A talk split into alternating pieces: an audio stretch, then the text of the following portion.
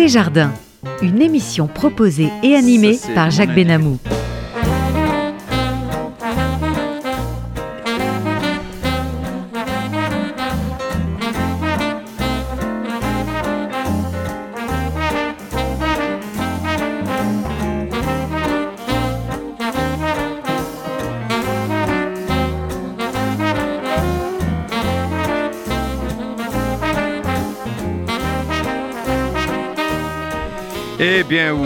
Côté jardin avec vous. Bonjour chers amis, bonne année à tous, et plein de santé, plein de bonheur et puis un monde un peu moins fou et un peu plus serein pour 2023 quand même.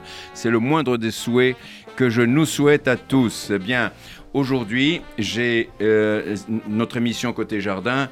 J'ai un immense bonheur. On va parler de Charles Navour. Mais je voudrais dire que notre ingénieur du son, notre réalisateur, c'est Daniel Tapia. Alors, l'émission, elle peut être écoutée en direct, soit sur un poste de radio classique à la, je dis classique, traditionnel, à la fréquence 94.8 sur la bande FM. Elle peut être écoutée et vue, si vous voulez, en vidéo sur la fréquence radio-rcj.info en cliquant sur le direct. Et puis, bien évidemment, dès ce soir, vous pourrez la podcaster si vous le souhaitez en faisant radio-rcj.info côté jardin, Gérard Davoust, Éric Berchaud, et vous verrez leur binette, euh, voilà, souriante, voilà. Alors aujourd'hui, justement, c'est cet immense plaisir euh, d'accueillir euh, Gérard Davoust et Éric Berchaud à l'occasion de la parution de leur livre que je vous montre, euh, écrit à quatre mains, hein, c'est cela, vu d'Aznavour, Charles Aznavour, vu de dos. C'est un livre qui a été écrit par eux et qui est publié aux éditions du Cherche Midi. Alors, messieurs, connaissant votre modestie, je ne vais pas dire messieurs, etc. Gérard Davoust, bonjour. Bonjour Jacques. Éric Berchaud, bonjour. Bonjour Jacques. Alors, vous venez de publier ce livre, Charles Navour vu de dos, sur une préface de Michel Drucker et une postface de Linda Lemay. Vous avez choisi ce titre, Charles Navour vu de dos, et vous nous en expliquerez la raison tout à l'heure, bien sûr, au cours de notre émission. Dans ce livre passionnant, que je recommande vivement à nos auditeurs de lire, vous nous faites découvrir ce monument qu'était Charles Aznavour, comme peu de gens pouvaient l'imaginer. Chacun connaît le chanteur, l'homme de scène, le comédien, mais vous, messieurs Davoust et Berchaud, vous l'avez côtoyé de si près pendant si longtemps que vous nous raconterez l'homme Charles Aznavour euh, euh, dans son presque quotidien, avec son talent multiple, son immensité, son humilité, son humanité et toutes les valeurs qui le caractérisaient. Tout d'abord, Gérard Davoust, vous êtes président de la prestigieuse maison d'édition musicale Raoul Breton, après une carrière longue que je vais simplement résumer car il nous faudrait toute la durée de l'émission pour euh, développer vos activités et vos distinctions. Vous êtes président d'honneur de la SACEM, après avoir été l'un des dirigeants des, services artistiques de la société Philips, PDG également de l'édition Chapelle. Euh, Vous êtes membre titulaire du Conseil supérieur de la propriété littéraire et artistique et de bien d'autres institutions. Vous avez édité de très nombreux artistes, à commencer par Charles Aznavour, Charles Trenet, Mireille, Jean Noin, Edith Piaf, Félix Leclerc, Serge Lama, Nana Mouskouri, et j'en oublie plein, Linda Lemay, bien d'autres, ainsi que Frédéric Zetoun, ce garçon remarquable qui vient de reporter un vif succès au Casino de Paris. Pendant votre période euh, Philips, euh, euh, Gérard Davoust, vous avez accompagné la carrière de nombreux artistes tels que Georges Brassens, Serge Gainsbourg, Michel Legrand, Michel Polnareff, Magma, Alain Stivell, Catherine Ribeiro, Raymond DeVos, Mort Schumann et encore bien d'autres. Ouf Mais pour le plaisir, j'ajouterai que vous êtes officier de la Légion d'honneur et grand prix de l'édition musicale de la SACEM. Quant à vous, Éric Berchaud, vous n'allez pas y échapper. qui êtes pianiste et compositeur, vous avez accompagné au piano longuement et avec passion Charles Navour. Mais auparavant, avant l'âge de 10 ans, vous faites preuve d'un don atypique au piano et vous entrez très vite au Conservatoire national supérieur de musique de Paris. où Vous obtenez le premier prix de piano dans la classe d'Yvonne Loriot et le premier prix de musique de chambre dans la classe de Maurice Cru. Vous vous perfectionnez ensuite et complétez votre formation musicale auprès de maestros tels Grégory Sebok, Léon Fleischer, Dimitri Bashtikov et l'immense Arthur Rubinstein. C'est quand même quelque chose.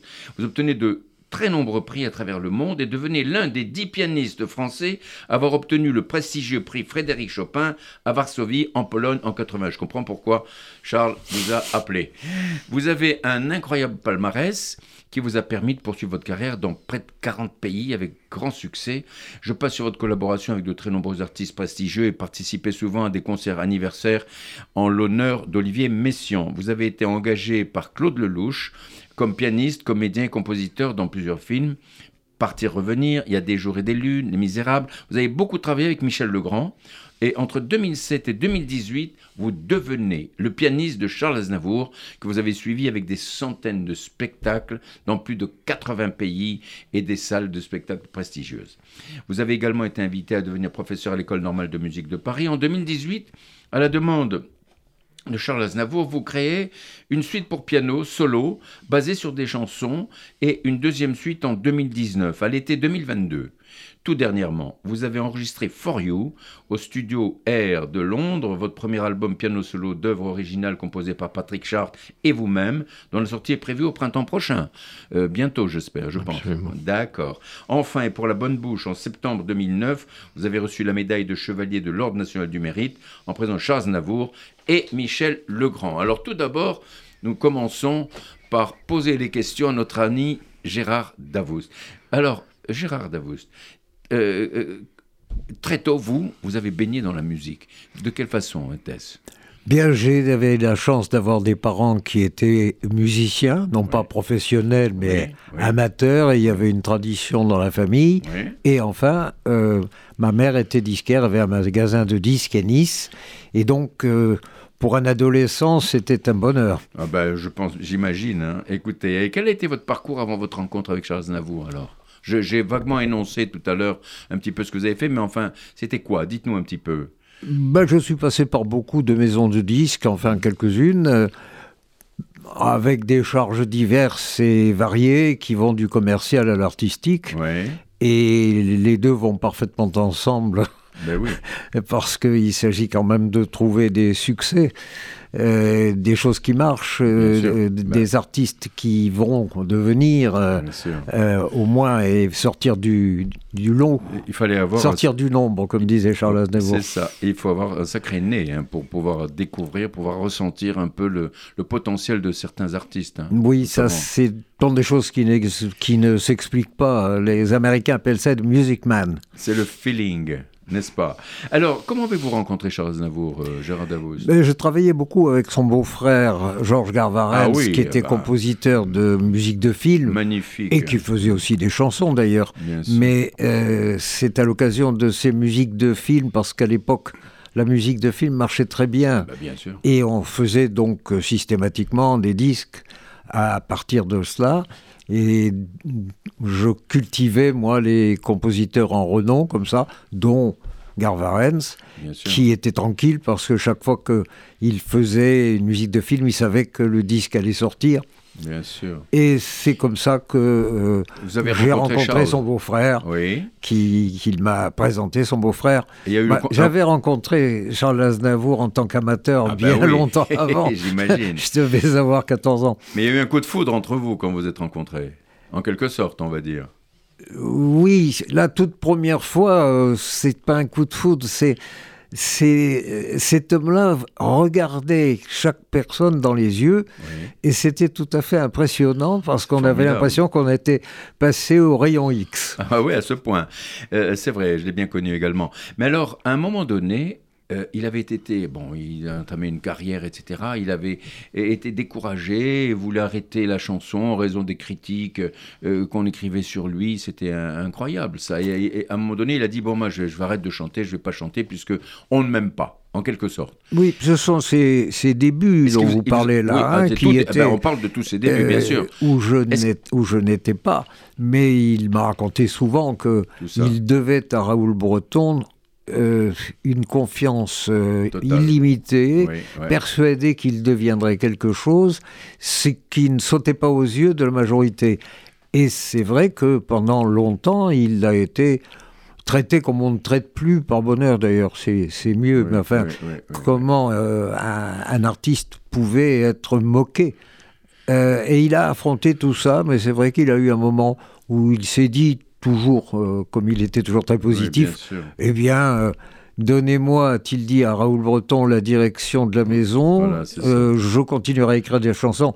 Parce qu'il faut dire que le chanteur Aznavour n'était pas du tout reconnu ni prisé, mais ces chansons étaient des succès déjà. Quand elles étaient chantées par d'autres. Oui, quand elle était euh, chantée par d'autres, oui. J'ai bu, c'est Georges Julmer qui l'a créé. Oui. Euh, plus personne ne sait qui c'est. Là, c'était un formidable ah ben chanteur. oui, ça c'est vrai, ça. Et il avait un immense talent et il a chanté de l'Asnavour, notamment cette chanson-là, dont il a fait un succès. Mais et alors, c'est sur les conseils de Raoul Breton, finalement oh, C'est plus que c'est une détermination. Raoul Breton était convaincu qu'il y arriverait et il lui a dit tout ça est acquis c'est pas la peine de se presser, essaye encore une année. et pendant cette année-là, il a écrit la chanson qui va le, le, faire reconnaître du public. Et... sur ma vie. Sur ma vie. Sur ma vie. Ben oui, on, essaiera de l'écouter peut-être tout à l'heure. Alors, sur les conseils donc de, Raoul Breton, il, il persiste, euh, il signe, et puis il avance, etc. Et puis, il avait une relation avec Gilbert Bécaud, il écrivait des chansons pour Gilbert Bécaud. Ah, ils ont écrit ensemble 15 chansons. Et eh oui, c'était très bien. Et, quelle était la nature de cette relation? C'était très amical, il n'y avait pas de jalousie entre eux. Parce qu'entre artistes comme ça, quelquefois, il y a des jalousies. Euh, à cette époque-là, non, sûrement pas. Après, je ne suis pas sûr que l'un faisant une carrière internationale inattendue, oui. Euh, et l'autre n'étant pas beaucoup, beaucoup sorti de, de, la France et de la francophonie. Euh, j'ai cru apercevoir quelquefois. Mais euh, Charles n'était jaloux de personne. Non, mais c'est C'était pas sa nature. Non, non, tout à fait, tout à fait. Et, vous écrivez que Charles Navour a beaucoup d'humour. Oh oui. Alors, racontez-nous une anecdote ou deux. Qu'est-ce qu'il racontait, par exemple? Oh, oui. il a écrit des, des, des histoires même euh, pour s'amuser, pour un, un, célèbre humoriste euh, bien connu dans, dans, dans, la maison. Euh, vous, vous, connaissez... Qui était? L'humoriste juif... Le, lequel? Parce qu'il y en avait plusieurs. Hein oh, oui, mais le, plus spectaculaire, Popek qui est, Popek, ah, voilà. c'est pour Popek, c'est oui, ça ah, oui, d'accord. Il, il, a écrit des, ah, histoires pour... Ça, ça l'amusait beaucoup. Évidemment, euh, il, ne prétendait pas à une rétribution quelconque, mais ça l'amusait beaucoup. Ah oui, c'est formidable. Et il, avait un sens de l'humour euh, aigu, il jouait avec les mots, les mots c'était sa vie. Ah bah évidemment. Et donc, euh, il passait son temps et quand on s'est quitté pour la dernière fois, il est parti sur un jeu de mots. Ah bah c'était formidable. Mais alors, euh, euh, il, racontait cette histoire de cette vieille dame à New York. Ah oui, bah j'y étais. Vous, on, ah, fait, avec lui, oui, oui. On fait une série de photos, reportages euh, dans Central Park. Et ça fait évidemment un petit peu d'attroupement. les Américains ne savaient pas qui était la personne qui se faisait photographier, mais évidemment, comme il y avait des caméras, euh, c'était forcément quelqu'un de connu. Et il y a une vieille dame qui fend la foule, qui est typique, mais vraiment physiquement, elle était déjà très représentative. Et, et elle lui dit euh, Who are you? Qui êtes-vous? Et, et, alors il, lui répond euh, Ah, yes, Heisenberg. Et depuis, d'ailleurs, souvent, quand je l'appelais au téléphone, je, je lui ah disais Monsieur Heisenberg. Ben, même moi, je ne connaissais pas cette anecdote. Alors, alors écoutez, il avait euh, écrit des chansons merveilleuses. on va en écouter une euh, avec un brin de nostalgie. Écoutez bien ça.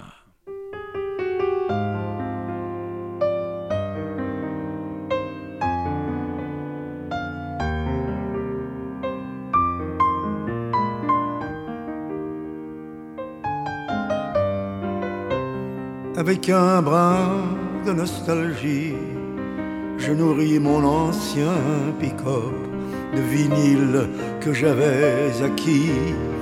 Dans mes folles années bebop, je me verse un fond de whisky et laisse courir mes pensées, embuées de mélancolie, pour voyager dans mon passé, passé jalonné d'interdits, d'amour secret et d'amour fou, qui viennent perturber mes nuits de solitude, mais surtout joue sur mes remords, mes regrets, tandis que mon écran s'emplit d'images animées, désormais avec un brin de nostalgie, avec un brin de nostalgie, ma mémoire me joue des tours.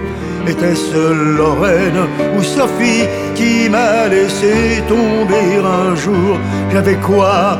16 ans et demi, jouant crânement les tombeurs, et je me retrouvais groggy avec des larmes plein le cœur.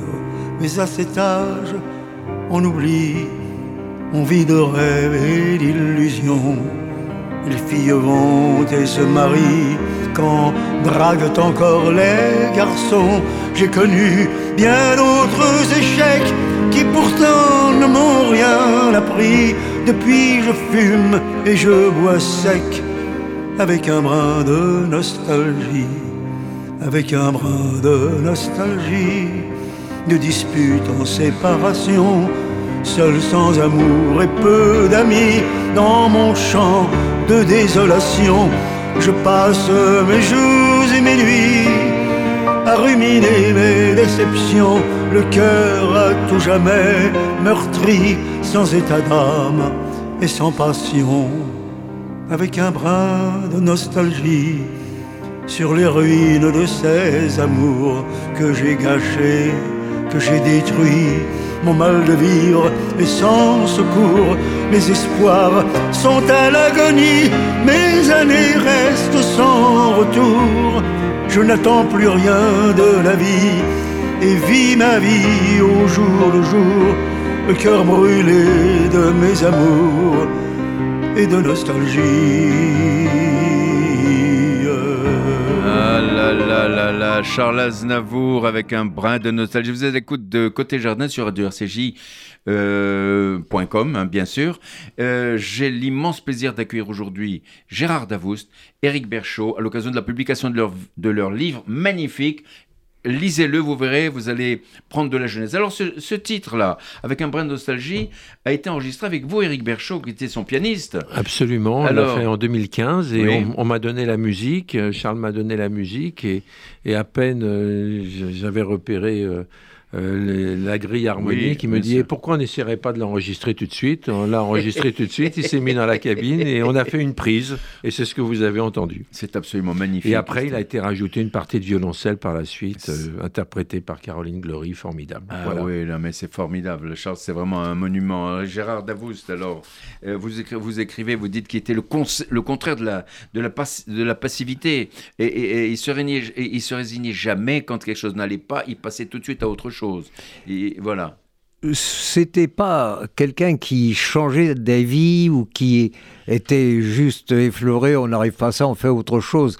Il avait une ténacité formidable et d'ailleurs, c'est ça qui l'a conduit où il était, parce que euh, aller, conquérir euh, des pays étrangers, apprendre des langues pour chanter dans toutes les langues, c'était un travailleur euh, acharné ça lui évitait de s'ennuyer, puisque son obsession, c'était de, ah, de ne ben jamais s'ennuyer.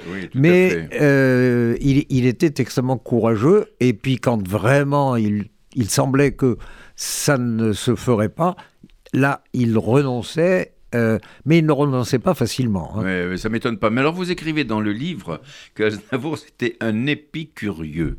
Voilà. Vous disiez ça, et, et vous écrivez qu'il était toujours impatient. Il fallait que tout, tout aille très vite. Alors comment ça se passait Dites-nous un peu. Oui, oh, bah, ça se passait qu'on savait qu'il fallait, qu'il fallait aller vite, même, même pour exprimer une idée, il fallait aller vite.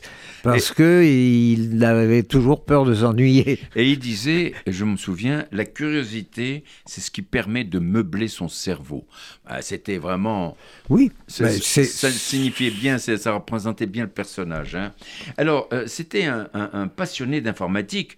Il, était, il s'intéressait à tout finalement. Il, il était passionné par toutes les choses nouvelles. Comment ça se passait? Vous étiez, vous alliez avec lui quand il allait voir des ordinateurs, etc. Comment c'était Il était comme un enfant dans un magasin, vous dites. Bah, par exemple, dans votre il, livre. il adorait aller euh, dans les, les foires. Euh, la foire de Paris, euh, ah c'était un. Ah, il, adorait ça. Il se préparait plusieurs jours avant. Et puis toutes les, les foires expositions. Et évidemment, c'était la, la naissance.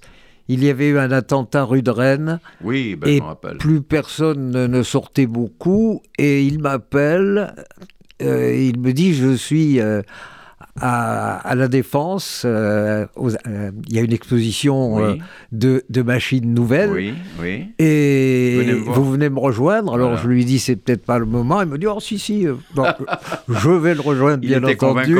Et effectivement, nous avions le, Palais des Congrès pour nous seuls et, des tas de vendeurs. Et, et c'est là où, pour la première fois, il, il achète une machine extraordinaire qui lui permet de c'était les, premiers ordinateurs oui, oui, oui, qui, qui lui permet de, de, mettre ses chansons. Ah Et alors qu'il y avait ah des secrétaires pour lui taper ses chansons, son bonheur, c'était de, le faire lui-même. Mais oui, oui, c'était vraiment un, un, personnage euh, qui avait une volonté. Et alors, il aimait beaucoup la cuisine orientale. On passe d'un sujet à l'autre parce que c'est, il est tellement vaste, il est tellement énorme ce personnage, il a tellement de facettes qu'on peut parler de tout. Il aimait la cuisine orientale. Alors, bah, il aimait la cuisine orientale parce que ça lui faisait penser à, sa mère et puis à son enfance et puis la cuisine arménienne. Et puis, le côté exotique. Et en effet, la cuisine arménienne, elle, elle ressemble un peu à la cuisine grecque, et etc. On ne bah, va pas refaire l'histoire de cette cuisine-là. Mais, et une fois d'ailleurs, euh, nous allions voir Raymond DeVos, et puis on était arrivé à rue de la Gaîté euh, trop tôt. Et il va dire on va manger un morceau mais il était vraiment trop tôt pour les restaurants qui, qui ne commençaient pas avant 19h ou 19h30. Et, à ce moment-là, c'était l'heure du spectacle. Il avait faim. Et donc, il a convaincu un, restaurant oriental, le cuisinier était sur la porte, enfin le patron, qui euh, tout d'un coup c'était Monsieur Aznavour, ah alors bah évidemment. il fallait lui faire plaisir. Et donc il, il est descendu avec lui à la cuisine. Ah, carrément. Et puis euh, il lui a fait faire, lui disant mais vous savez, euh, je connais bien cette cuisine là. et, du coup, on s'est fait préparer un repas euh, tout à fait improvisé. C'est lui qui avait. Euh, vous étiez avec lui Oui, oui. Oh, bah, c'est ça. Vous avez passé d'excellents moments avec lui, euh, Gérard Davous. Alors, il avait le goût des autres. il, il souhaitait beaucoup, beaucoup aider les autres, dans tout le sens du mot. Il, il, il s'était occupé de pharmacie sans frontières. Il avait, lors du tremblement de terre en Arménie, bon, c'est vrai que c'était ses ancêtres, etc., mais il s'est impliqué de façon extraordinaire. Oui, mais sa préoccupation, c'était toujours d'aider euh, des associations et il cherchait toujours celles qui n'étaient pas très connues, pas très pédées, parce qu'il se disait, c'est pas là. Oui. Ils n'ont pas besoin de moi. et donc il cherchait ceux qui pourraient avoir, besoin de lui. Ah oui, vraiment besoin. Et il faisait ça avec beaucoup d'attention. Mais quand il y a eu le tremblement de terre, il s'est vraiment euh, engagé totalement euh, jour et nuit et en pensant que s'il était devenu ce qu'il était devenu, euh, l'artiste international, c'était peut-être pour servir euh, ce pays qui était tout autant le sien que la France, hein, parce qu'il a toujours dit je suis 100% français et 100% arménien. mais bien entendu, non, non, mais c'est ça. Il avait une double casquette, mais il se sentait extrêmement français. Alors il était très pudique. Et souvent, il disait Je suis un exhibitionniste sur scène, mais un, introverti dans la vie.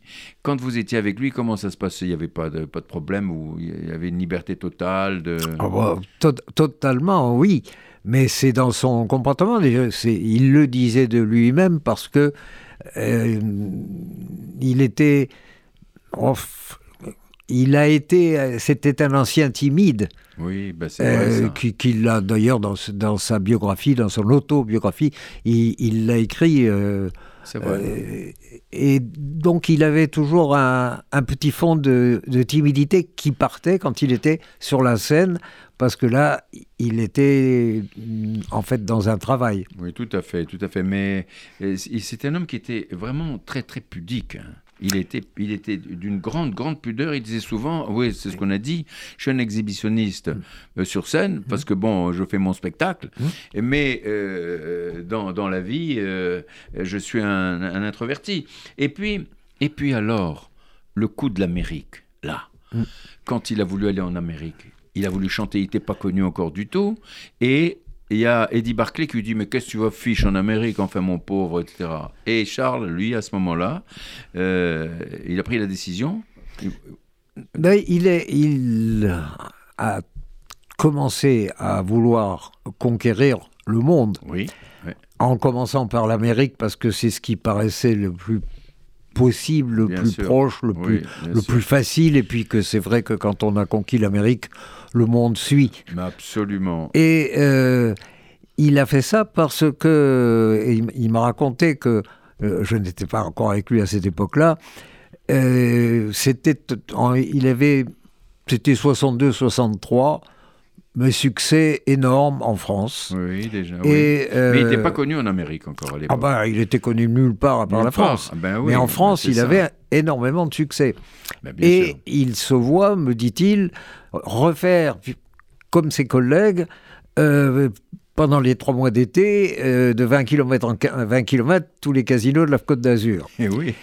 et comme euh, il avait toujours peur de s'ennuyer et il n'aimait pas la routine du tout, bah, il s'est dit que, et c'est ce qu'il m'a raconté, qu'est-ce que je pourrais bien faire pour, pour éviter de faire ça parce que c'est pas possible. je vais trop m'ennuyer. Oui, absolument. Et il s'est dit, eh ben, il faut conquérir l'Amérique. Donc il a pris des cours d'anglais, il a travaillé son anglais, il a et en effet, quand il a dit à cherchant de, l'aide et du soutien à Barclay, euh, je vais aller chanter en Amérique, euh, Barclay lui a dit il ils ne t'ont pas attendu. Ouais, c'est ça, il a rayonné. Et puis à ce moment-là, à ce moment-là, ce qu'il a fait, il a eu l'audace de, réserver le Carnegie Hall à ses frais. Oui, bien sûr. il, a, il a tout payé, lui, la location de la salle, les musiciens, les voyages, etc. Mmh, C'était formidable. Et là, et là, ça a été un succès. Mais il y a eu un journaliste du New York Times qui a fait un article sur quatre colonnes absolument dithyrambique. Ouais, génial. Et donc, on ne peut pas dire que c'est comme ça que c'est parti, mais enfin, euh, c'était la première pierre. Ouais, tout à fait. Alors, alors, il s'intéressait à tout ce qui se passait dans la vie, autour de lui, dans la société, etc. Et puis, c'était un précurseur. Il a écrit cette merveilleuse chanson, comme ils disent. Euh, c'est cette chanson sur euh, les, personnes homosexuelles, etc. C'est quand même euh, vraiment, vraiment formidable. Vous en parliez, vous, vous avez dit à l'époque, quand il, écrivait cette chanson, et il vous a, il vous a dit Non, ça a été la, la, surprise. Mais vous savez, il ne parlait pas avant de ce qu'il avait écrit. Oui. Mais il en parlait après, c'est-à-dire il soumettait ou il donnait à écouter ou à entendre tout, ce qu'il avait écrit. Et, là, il, euh, il y avait son impresario, il y avait, et il, se met au piano à Galui, euh, chez lui, et il nous chante quelques chansons, dont celle-là. Ah oui. Et là, là le, l'impresario qui à cette époque-là était quelqu'un qui, qui précisément était aussi homosexuel et qui ne s'en cachait pas du tout. Oui, bien sûr. Euh, son droit. Et néanmoins, il était très impressionné. Il a dit mais qui va chanter ça? Mhm. Et Charles a dit bah moi évidemment. Ah, et il a répondu ah mais tu vas faire une annonce alors avant. Ah oui, oui, d'accord. Et, ça a beaucoup fait rire Charles. Et, voilà. Mais il l'a chanté avec beaucoup de succès, etc. Et beaucoup, de, beaucoup de respect, beaucoup d'émotion. Avec sa délicatesse habituelle. Absolument. Absolument. Alors, côté religion, euh, est-ce qu'il était pratiquant? Est-ce que... Oh non, pratiquant, pas du tout. Euh, il, avait cette réponse une fois à un journaliste qui lui, qui lui demandait s'il croyait en Dieu. Il avait répondu oui, mais pas tous les jours.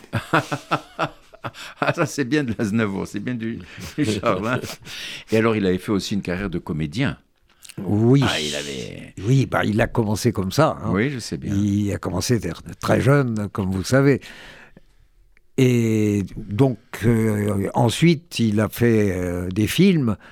Et, grâce à Truffaut, euh, son incarnation de, du, pianiste. Oui, ah oui, oui, D'ailleurs, au départ, les Américains ont cru, comme Truffaut avait du succès, le film avait eu du succès aux États-Unis, euh, ils pensaient qu'Aznavour, c'était le, c'était le pianiste. Ah bon Ah non, mais c'était, c'était vraiment formidable. Il a fait vraiment une très très belle carrière. Là. Il faut quand même le reconnaître. Hein. Bien sûr, bien sûr, bien sûr. C'est formidable. Et alors, alors, à un moment donné, vers la fin, il avait ce problème énorme de surdité. Moi, je me souviens, il me disait, écoutez, je suis très embêté parce que j'entends pas. Hmm. J'entends de moins en moins. C'est-à-dire, c'est pas ça, c'est-à-dire qu'il n'entendait pas dans le ton qui était celui. Il, il, Quand il est sur scène, ne faisait pas la, la différence. il, il entendait un, autre, quoi. Il entendait un autre, un autre ton que celui qui était. Et il y a eu un, j'oublie son nom maintenant, mais il y a eu un grand pianiste concertiste russe qui, qui était très connu et qui a dû arrêter sa carrière à un moment parce qu'il il avait, avait, les mêmes problèmes. Les mêmes problèmes. Mais enfin, ça s'est arrangé après. Après, il a repris de façon fantastique. Il ben, là aussi, il a beaucoup travaillé. Euh, Eric Berchot, qui est là avec nous, aidé, euh, il va nous en parler. a assisté beaucoup à, au travail qu'il a fait. Il en parlerait beaucoup mieux que moi euh, sur ce, pour, pour arriver à dominer, à faire que. Mais il y a eu une période où c'était très difficile. Ah oui, ça c'est sûr. Moi je me souviens, il m'en parlait et vraiment il souffrait quand même, je, peux le dire, moralement. Hein. Et, puis, et puis il avait quand même un sens aigu de la famille. C'était un vrai pater familias. Ah il vous parlait de ses enfants régulièrement? Oh ben non seulement, je, je, peux vous dire une chose qui est amusante là-dessus, c'est qu'il aimait beaucoup aller dans les magasins et acheter. Et puis il me disait ah le complexe de l'ancien pauvre. Finalement, j'ai mauvaise conscience quand j'achète des belles choses comme ça parce que j'ai l'impression que je vole mes enfants. À ce point. En tout cas, on ne peut, pas dire mieux pour ah, montrer combien il avait l'amour de sa famille. Ah, mais complètement, mais il était vraiment formidable, formidable. Vraiment, c'était un être, euh, ses enfants et sa fille qui chantaient avec lui aussi, Katia. Oui. Elle chantait, elle, était, elle faisait partie avec euh, euh, Carole Lombard. Claude Lombard. Claude, Lombard, les, deux choristes. Les deux choristes, et, elle chantait bien. Elle a essayé, à un moment donné, de chanter. Elle a, elle a fait, elle m'avait passé un, un petit, un, petit CD où. Elle, elle avait pensé à chanter, mais elle avait, elle avait l'intelligence de se dire qu'elle n'avait, elle n'aurait pas ni la volonté de faire ce que faisait son père, Qui, qui, était le modèle, et qu'elle était tout à fait heureuse de participer en étant dans les chœurs, mais son ambition n'allait pas plus loin parce qu'elle ne s'en sentait pas de, choisir. Ah et c'est une, une, très belle voix. Grande preuve, oui, mais c'est une grande preuve d'intelligence et d'humilité. Euh, elle n'avait pas envie de, de, se, de s'astreindre à la discipline qu'il faut quand on fait ce métier-là. Ah elle chantait avec son père d'ailleurs. Dans le tour de chant, elle chantait euh, Je voyage. La chanson Je voyage. Jamais c'est Je voyage. avec son père. Mais ça la satisfaisait tout à fait comme ça. Elle et elle n'en voulait pas plus. Dès que j'ai fini la chanson, je suis beaucoup plus soulagé. Ah oui, Après, dans le reste du tour de chant. Parce qu'elle était en, en, première ligne. Absolument. Et alors, et puis, et puis Charles s'en est allé. Il s'en est allé. Euh, Gérard, vous étiez là. Vous racontez-nous un petit peu comment ça s'est passé. Les, derniers moments, il était comment? Oh ben, il était, il il était en pleine forme, si je puis dire. Il rentrait de deux concerts euh, au Japon. c'est ça, voilà. Qui avaient bien marché. Beaucoup, beaucoup de succès. Il m'avait dit au téléphone, je l'avais appelé parce que j'étais un peu inquiet. Il avait. Il, avait les... un problème de bras. Euh, oui, il s'était cassé, il s'était cassé le bras. Une fracture. Euh, et, donc, bon, j'ai appelé en sachant à l'heure à laquelle il terminait le concert, et il, il m'a dit, il était en pleine forme, et il m'a dit, euh, j'adore ces Japonais. Ils me font des ovations debout et ils ne comprennent pas ce que je chante. ah ben c'était bien, c'était bien du Charles. C'était tout à fait lui. C'était bien du Charles Aznavour. Alors dans ce livre magnifique là, c'est Charles Aznavour vu de dos, il y a une postface qui a été écrite, une, espèce de poésie, c'est une chanson, par Linda Lemay. Il aimait beaucoup Linda Lemay. Il aimait beaucoup Linda Lemay, Linda Lemay le vénérait. Oui, bah bien sûr. Et, elle a écrit une elle, a, elle a écrit une chanson. Voilà, mais justement. Qu'elle chante sur scène De, temps en temps. Vous, allez nous lire, c'est une poésie, quoi. Les paroles, les, paroles d'une chanson, c'est de la poésie, hein, qu'on le veuille ou pas. Hein. Ah, mais bien, bien, bien, sûr, c'est de la poésie mise en musique. Oui, oui, mais, euh, C'est une chanson qui est longue et ça serait monotone que je vous fasse la lecture en totalité. Mais c'est juste la poésie, la poésie. Juste. Quelques quelques passages de, cette chanson, oui. Euh, qui, qui est euh, un hommage, mais qui est en même temps bah, une, je ne dirais pas une caricature, mais une, représentation. Euh, ils avaient ça en commun d'ailleurs. Euh, les chansons de Charles Aznavour sont des portraits. Oui, oui, et bien, sûr, bien sûr. Elle aussi fait des portraits. Et là, en l'occurrence, elle, a, tenté d'écrire donc au, milieu de, de la chanson. Oui. Allez-y. On, pourrait dire que, par exemple, elle dit Oui, il n'y a que vous, la voix comme un récit, l'esprit au garde à vous, le sourcil expressif. Vous tendez vos yeux pleins aux foules qui se pâment et vous avez soudain la taille de votre âme. Vous voyez, ce sont des choses très belles qui sont des, des petites photographies. magnifique, absolument magnifique. Vous êtes euh, plus grand que vous. Oui, oui, c'est vrai. Quand vous ah trônez comme un roi, les mots sont des bijoux qui vous tombent des doigts. c'est formidable. C'est extraordinaire. Et on les porte en nous, ce qui fait que voilà, quand vous rentrez chez vous, vous ne nous quittez pas. Il y a des hommes, des hommes par millions, qui tristement plafonnent dans leur évolution, et il y a vous. C'est magnifique. Et alors, euh, voici maintenant une, chanson, et moi, je reste là. Écoutons.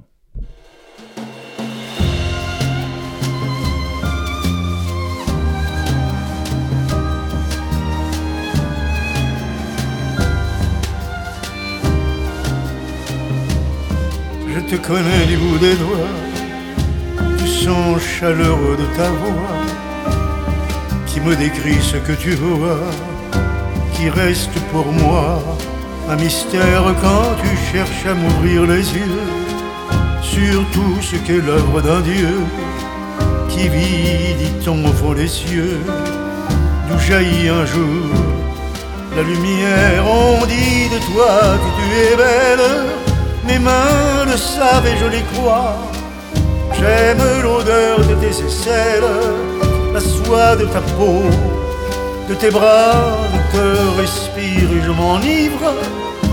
Tu es ma vie, mon monde à part, ma destinée de te suivre par les chemins de mes hasards. Toi ma lumière, mon savoir, toi ma manière d'entrevoir ce dont la vie m'avait privé dans la nuit où je suis noyé.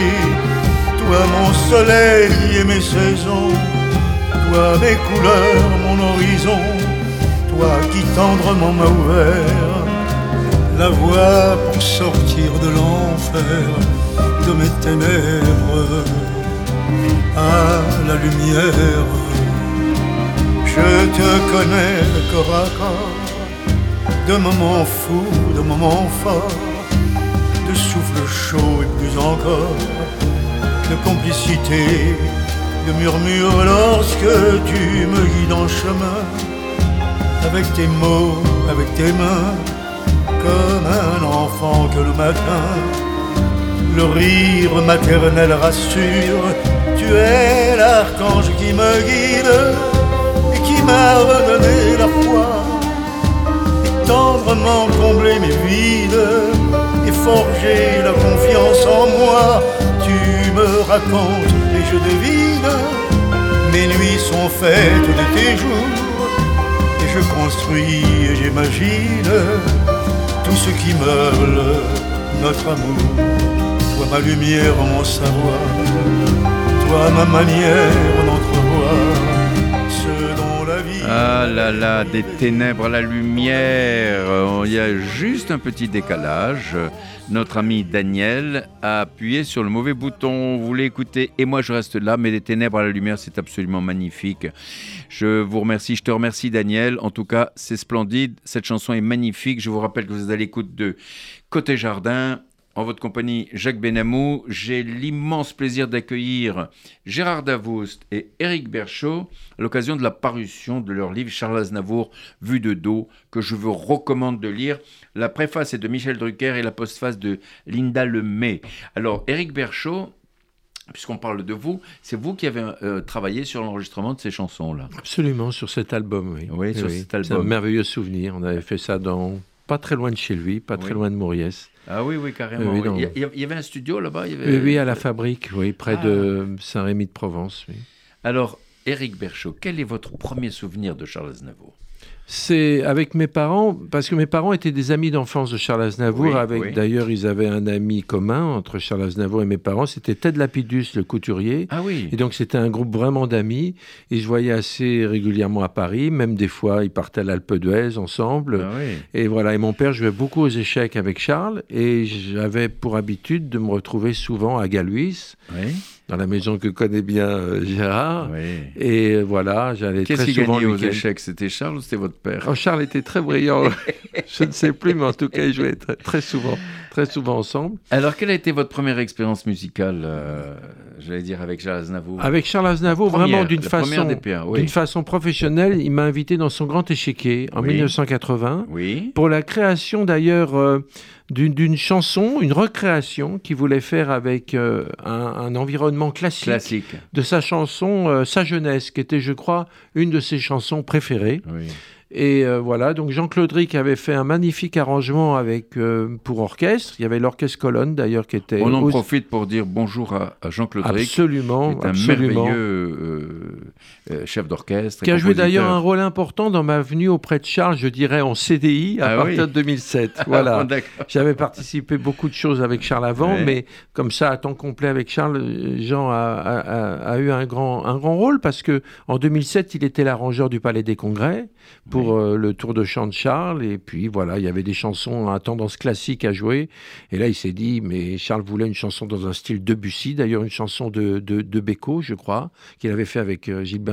Oui, oui. Et Jean lui dit, mais pour une chanson dans un style classique, il te faut un pianiste classique. Bah oui, je le connais. Et puis c'est comme ça que je suis arrivé. Ben voilà, c'est voilà. formidable. Donc ma première expérience a été le grand échiquier dans sa jeunesse. Et puis une fois qu'on a fait ça, Charles m'a dit, bah finalement, à chaque fois qu'on va faire sa jeunesse, on va la faire tous les deux, l'orchestre on peut pas l'avoir tout le temps, mais vous, je vous garde. Ah et c'est comme ça qu'avec Charles, en attendant que je sois à temps complet avec lui, on allait d'une émission de télévision à une autre. C'est comme ça qu'on a croisé Guy Lux, euh, Sacré Soirée, ah tout ça. Bah, et Charles me dit Eric, j'ai besoin de faire sa jeunesse. Est-ce que vous êtes libre tel jour? Et c'est comme ça qu'on s'est jamais perdu de vue. C'est extraordinaire. Euh, jusqu'au moment où, alors là, on. Extraordinaire. Mais alors, la, première fois que vous l'avez vu enregistrer ou entendu enregistrer, c'était en quelle année? C'était en 1972. Mon père m'avait emmené au studio. Vous étiez tout petit encore. Hein au studio Hoche, au studio Barclay. Oui, bien sûr. Et là, j'avais été euh, épaté parce qu'il avait enregistré cette chanson euh, Non, j'en ai oublié. Christian Gobert avait fait les arrangements de tout l'album.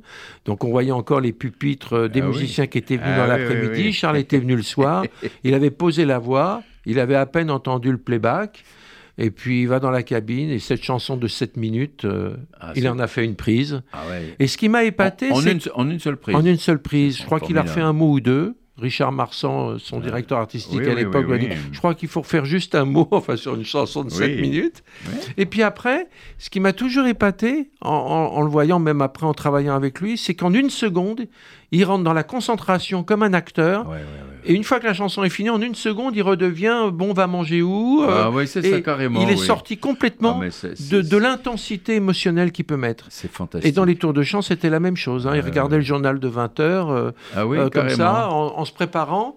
À 20h30, il raconte la dernière histoire juive du moment. Le rideau s'ouvre et là, c'est quelqu'un d'autre en une seconde. Ah c'est. Et à la fin, pareil, le rideau se referme et, tout de suite. C'est phénoménal. Phénoménal. Et alors, vous, vous avez commencé à travailler avec lui réellement en 2007, je crois. En 2007. Alors, comment ça s'est passé là, bah, En 2007, je suis rentré. Il y avait déjà des musiciens qu'il connaissait depuis très très longtemps, qui travaillaient déjà depuis plus de dix ans avec lui.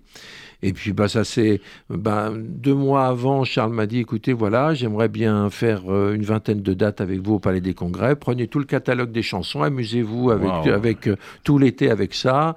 Euh, lisez les grilles, même si on vous, même si je demanderais à ce qu'on vous écrive, comme vous êtes un classique, toutes les partitions. Enfin, repérez tout ça. Finalement, comme j'étais né un peu dans ces chansons, bon, bah, j'ai dû correspondre à, à ce qu'il voulait de moi, parce que de 20, de 20 dates, euh, j'en ai fait des centaines et on ne s'est plus quitté. Euh, ben, c'est formidable. Et alors, euh, bon, Charles Aznavour était là, il chantait. Il y avait l'orchestre derrière, etc. Comment est-ce qu'il se comportait après? Vous disiez, bon, il a dit, on va manger. Mais enfin, avec les musiciens, avec vous, il parlait. Est-ce qu'il vous disait, bon, là, là, on a fait quelque chose de bien? Ou est-ce qu'il était content? Est-ce qu'il vous félicitait quand vous l'aviez bien accompagné? Ah non, Charles, Charles n'était pas du genre, vous avez été formidable à nous féliciter. Quand ah il disait rien, on décodait qu'il devait être assez satisfait. content. Mais j'ai été élevé comme ça dans le classique. Moi, ma mère musicale, qui était mon professeur, même quand je passais les concours, ne m'a jamais dit c'est bien, même quand j'ai réussi. Vous savez, c'était Charles avait d'ailleurs, on s'est bien entendu, je pense, parce que c'était un classique. En fait, il détestait répéter, mais il savait très bien ce qu'il voulait faire. Néanmoins, on répétait quand même un petit peu. Il voulait tout blinder pour que justement à l'intérieur de ce cadre qui était très défini, il puisse être libre. Et c'est comme ça que une bohème euh, ou Emmenez-moi qu'il a chanté des centaines de, fois, des milliers de fois, c'était jamais la même bohème. Et, et, pourtant tout était cadré. Eh et c'est ça sa force. Plus plus dans la musique vous cadrez les choses, plus vous êtes libre. Si vous cadrez pas, bah moi j'appelle ça du bordel. Non, non, mais ça n'a rien à voir. Ah, mais c'est sûr, je suis d'accord avec vous. Et dans tout, dans tous les métiers, vous vous préparez votre émission et après vous êtes libre à l'intérieur. Mais je suis libre avec vous et je suis, je suis, très heureux de vous écouter, de parler de Charles, Charles Aznavour, ce personnage immense que moi, à titre personnel, j'adorais. Vraiment, on avait une relation, euh, lui et moi aussi, euh, euh, très, très, très extraordinaire. Mais il était très exigeant. Ah Parce que, et en plus, il était impatient. Il voulait que ça aille très vite. il voulait qu'on pige très très vite ses, indications. Alors, il a chanté dans combien de pays où vous l'avez accompagné? Ah bah, Ce que je peux vous dire, c'est quand un tour du monde se terminait, un autre commençait. C'est-à-dire que le tour du monde contenait tellement de pays qu'à peine on avait fini, bon, on repartait. Un coup d'États-Unis, un coup de Canada, euh, l'Amérique du Sud tous les deux ans, ou presque. La Russie, on y allait plusieurs fois par an, euh, partout. Alors, Japon. alors, moi, je voudrais savoir, de toutes ces années que vous avez passées avec Aznavour, avec Charles Aznavour, quel est le souvenir le plus extraordinaire qui vous en reste aujourd'hui Souvent, on me pose la question et c'est très difficile de parler de souvenirs. Il fait partie de moi parce que c'est une telle. C'était Vous l'avez vu agir, vous l'avez vu vivre. Vous oui, en fait, en fait, mon meilleur souvenir, c'est l'ensemble des dates qu'on faisait. C'est-à-dire que c'était une présence, mais incomparable. Et justement, cette science qu'il avait entre la scène et le public est quelque chose qui est un souvenir unique. Ah il avait, dès qu'il était sur une scène, il avait la science infuse de ce que peut être de ce que peut être la relation entre un artiste sur un plateau et, un public. et par rapport à un public qui est, devant. Formidable. C'était quelque chose, c'est pour ça que je ne peux pas vous dire quelque chose en particulier, c'est une sensation qui est unique. Mais et même avant d'ouvrir la bouche pour la première chanson, il rentrait, vous vous dites déjà, il y a quelque chose qui se passe. Ça s'appelle la présence. Bah oui, mais c'est extraordinaire. Mais justement, il avait un contrôle total sur lui-même. Ah, et, vous, et vous écrivez dans votre livre une anecdote sur un concert à Saint-Domingue par 40 degrés de chaleur. Oui, un, jour, il m'avait dit, vous savez, euh, les gens, ils payent une place pour écouter un artiste. Et vous, vous voyez ou vous tutoyez Et vous voyez. Ah, vous voyez tout le monde. Je crois qu'il y a très peu de personnes, je ne sais pas si avec Gérard, vous vous tutoyez peut-être non, vous voyez aussi. Non, il, tutoyait, je crois, très, très, très, très peu de gens. et ça, et, de, le vouvoiement n'était pas un. On pouvait être très proche. C'était naturel. Oui, c'était naturel. Oui, absolument. Lui, hein. et, et... et, il me dit, mais le public peut pas payer euh, assez cher une place pour voir un artiste devant lui dégouliner de partout. Un jour, il avait décidé ça, bien, bien, avant Saint-Domingue. Il dit, je ne transpirerai plus. Même ça, il contrôlait. Et il faisait 40 degrés, on transpirait tous la seule personne qui était là avec les projecteurs devant, pas une goutte de sueur. Et à la fin du concert, on se retrouve dans les coulisses et là, d'un seul coup, il transpirait. et là, d'un seul coup, c'était la, cascade. C'était la cascade. C'était la cascade. Et alors, vous dites que malgré ses immenses qualités, euh, par moments, il pouvait être de mauvaise foi. Oui, en fait, si on voulait parler de quelque chose un peu, un peu complexe sur le plan artistique, fallait surtout être en tête à tête et dans sa loge, pas devant témoin. Sinon, ça finissait mal. voilà, c'était Monsieur Aznavour. Mais souvent, il reconnaissait. Des fois, il y avait une chanson, s'il y avait quelque chose qui n'allait pas, peut-être de son côté, comme par hasard, la chanson, elle disparaissait du tour de chant le coup d'après. Mais c'était subtil. Il fallait pas l'affronter euh, direct. Il y avait une façon de faire. Mais bon, c'était pas, c'était pas bien méchant. Et puis vous savez, moi, vous parliez tout à l'heure, j'ai beaucoup travaillé avec Michel Legrand, c'était la même chose. Ah je crois que ce genre de personnage extraordinaire, ah l'ego marche avec ah quand même. et la mauvaise foi aussi. mais ils sont tellement extraordinaires que c'est pas un problème. Ah ça c'est sûr. Michel Legrand aussi a fait des chansons absolument sublimes. Et, en tout cas, Aznavour, c'était vraiment le patron. Hein. Ah oui. Et là, euh, quand il disait quelque chose, euh, c'était. Euh, ah, il était impressionnant. il était hein. impressionnant. Et même quand il arrivait aux répétitions et qu'il chantait pas forcément tout de suite, il observait, il écoutait ce qu'on était en train de jouer. Et là, il faut avoir une bonne carapace, parce que quand vous êtes sous le rayon X de M. Charles Aznavour derrière votre instrument de musique, il faut avoir une bonne expérience pour pas fondre. Voilà, et garder tous ses moyens. Et il y en a malheureusement quelques-uns qui tenaient pas le, le choc, si je puis dire. Ah, bah, ça, c'est sûr. On arrive presque au terme de notre émission. Malheureusement, on pourrait parler pendant des heures et des heures de Charles Aznavour. Et puis, les années passent inexorablement. Et vous vivez également ces derniers jours, un peu comme euh, Gérard Davoust. Et, comment ça s'est passé? Vous aviez, vous étiez avec lui au Japon, alors? Bien sûr. Alors, comment... Ça a été un succès phénoménal. Ah, et d'ailleurs, vu ce qui s'était passé au Japon, on n'a on, pas compris que sa vie s'arrête quelques jours après, parce que rien ne laissait supposer ça. C'était incroyable. C'était toute sa vie. Et d'ailleurs, euh, après le, le, deuxième concert, on, s'est parlé un petit peu. Euh, à un moment donné, il dit Voyez, Eric, ma vie, c'est ça. Il pouvait pas ne, pas chanter. Ah ouais, c'était, extraordinaire. Mais en fait, il s'est endormi, on va dire. Il s'est, endormi. Voilà. voilà, simplement. Il n'a pas souffert, quoi. Non, je ne crois pas. C'était, une, c'était une belle mort. oui, absolument. Il est presque. Vous savez, Quelques mois avant, il s'était cassé le bras, comme disait Girard. Il n'était pas très en forme. On a fait un concert en Espagne et là, il arrive carrément devant le public. Écoutez, j'avais deux possibilités soit euh, d'annuler le concert et il détestait. Ah bah je crois qu'il y a eu très très peu de concerts annulés. Et d'ailleurs, quand c'était annulé, il s'arrangeait pour pas le faire annoncer par d'autres, mais de venir sur scène. Lui-même. Lui-même ah devant le public. Et une fois c'est arrivé au Québec, vraiment, il avait plus de voix du tout, malgré la cortisone, enfin les soins habituels qu'un chanteur peut faire. il, il est venu devant le public non, il a dit je peux pas chanter, je, les places seront remboursées, vous reviendrez, je reviendrai. Et euh, il était très malheureux. C'était pour lui terrible d'annuler ah bah, un concert. Bah, pour lui, c'était terrible. Et donc là, il a annoncé au public en Espagne, il a dit écoutez, soit euh, je devais annuler, ou soit vous risquez de me voir mourir devant vous. Alors il a eu un succès ah, terrible. il a fait deux heures de concert formidable. Le pauvre. En tout cas, ce sera le mot de la fin. Éric Berchaud, je vous remercie. Gérard Davos, je vous remercie. Je vous rappelle, chers amis, que vous êtes à l'écoute de Côté Jardin sur RCJ avec Jacques Benamou. Et j'ai eu l'immense plaisir de recevoir, et pour parler de Charles Aznavour, à propos de leur livre Charles Aznavour vu de dos, Éric Berchaud, Gérard Davoust. Je vous recommande d'acheter ce livre et de le lire. C'est passionnant. Merci, au revoir à tous et merci à notre réalisateur, Monsieur Daniel Tapia.